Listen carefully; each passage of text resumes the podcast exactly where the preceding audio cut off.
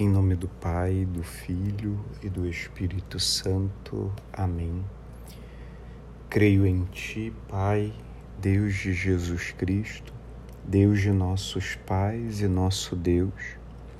Tu amaste tanto o mundo a ponto de não poupar o Teu Filho unigênito e de entregá-lo pelos pecadores. Tu és o Deus amor. Tu és o princípio sem princípio do amor Tu amas na pura gratuidade, pela irradiante alegria de amar. Tu és o amor que eternamente começa, a fonte eterna de onde jorra todo dom perfeito.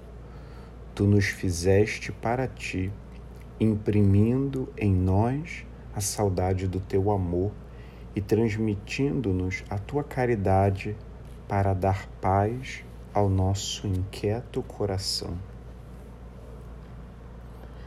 A fé que celebramos, seguindo nossa caminhada, como anunciamos, iniciamos uma nova etapa para refletir a dimensão litúrgica da nossa fé, enfatizando os sete sacramentos.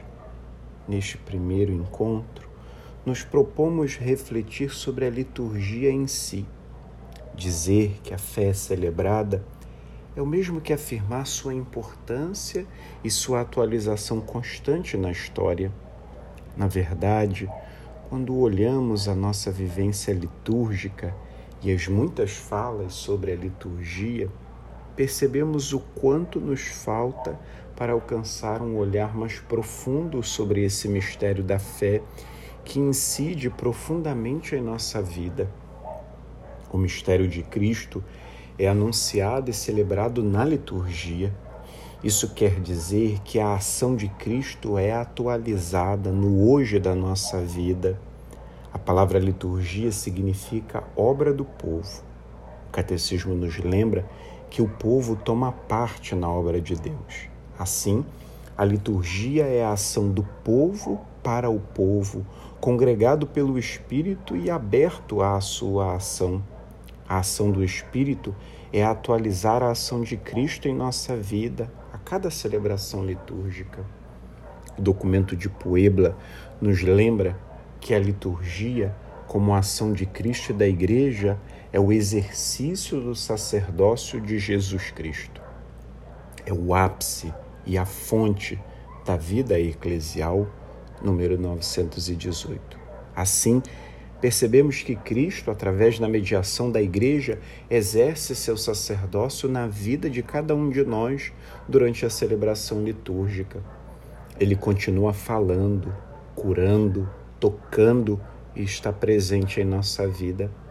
Da mesma maneira, o documento afirma que o Pai, por Cristo e no Espírito, santifica a Igreja e por ela o mundo Mundo e igreja, por sua vez, por Cristo e no Espírito, dão glória ao Pai. Número 917. Dentro da celebração litúrgica, destacam-se os sete sacramentos que podem ser definidos como sinais sensíveis, eficazes da graça de Deus. A cada celebração sacramental, a graça de Cristo chega até nós e nos toca profundamente. Com isso, os sacramentos exprimem e fortalecem a fé.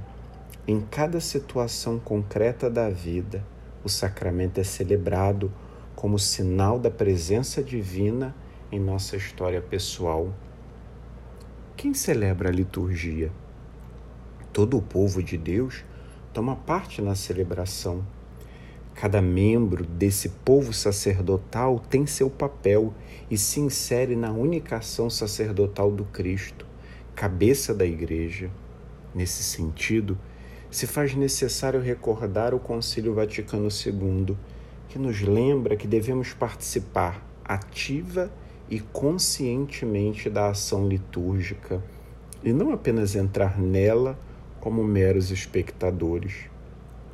No último dia 14 de fevereiro, no encontro com a congregação para o culto divino, o Papa Francisco nos orientava dizendo que a liturgia não é o campo do faça você mesmo, mas a epifania da comunhão eclesial. Continuava o pontífice. Portanto, nas orações e nos gestos, ressoa o nós e não o eu, a comunidade real, não o sujeito ideal.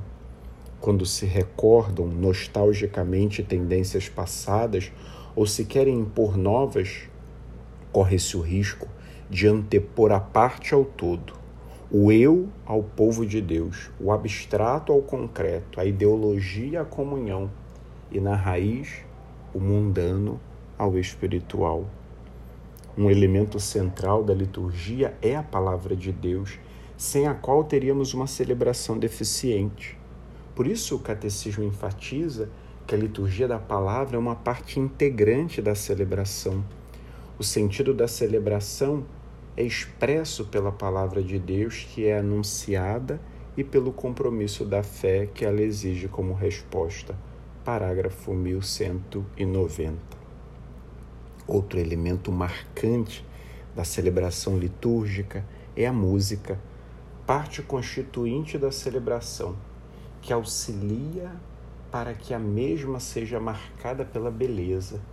Contudo, não podemos esquecer do que nos lembra o catecismo. O canto e a música guardam uma conexão íntima com a ação litúrgica. Critérios de seu bom uso a beleza expressiva da oração, a participação unânime da Assembleia e o caráter sagrado da celebração.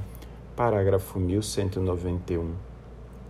Qualquer fiel percebe a importância e a relevância da música numa ação litúrgica. Todo tempo é tempo de celebração, e em cada celebração o tempo é celebrado e santificado. O Senhor do tempo entra no nosso tempo, nos santifica e nos eleva ao seu tempo até o dia em que estaremos celebrando a liturgia na Igreja Celeste e não mais limitados pelo tempo e pelo espaço. Da mesma forma, se faz necessário recordar que o lugar privilegiado para prestarmos nosso culto é uma pessoa, Jesus Cristo. Segundo ele mesmo, os verdadeiros adoradores que o Pai procura são os que adoram em espírito e em verdade, ou seja, adoram o Pai em Cristo, por Ele e nele.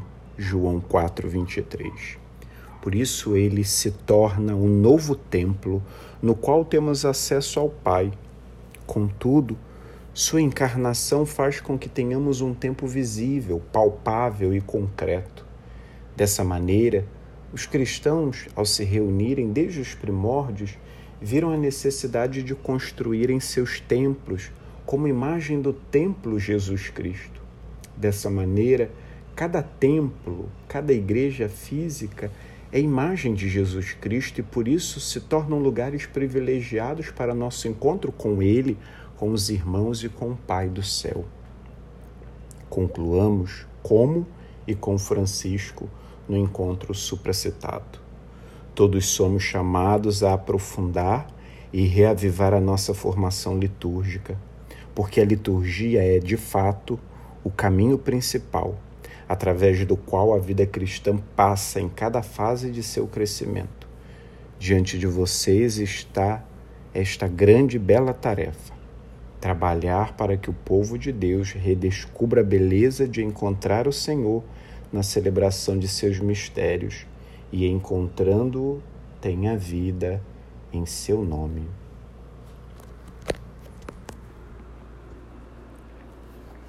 Ajudai, ó Mãe, a nossa fé. Abriu o nosso ouvido à palavra para reconhecermos a voz de Deus e a sua chamada. Despertai em nós o desejo de seguir os seus passos, saindo da nossa terra e acolhendo a sua promessa.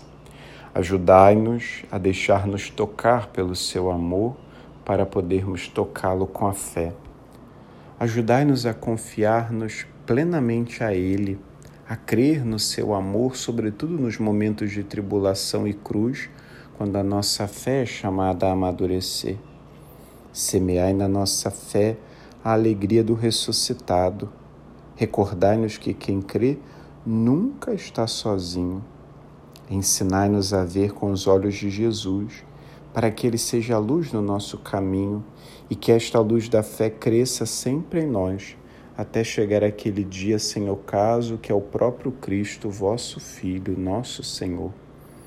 Glória ao Pai, ao Filho e ao Espírito Santo, como era no princípio, agora e sempre. Amém.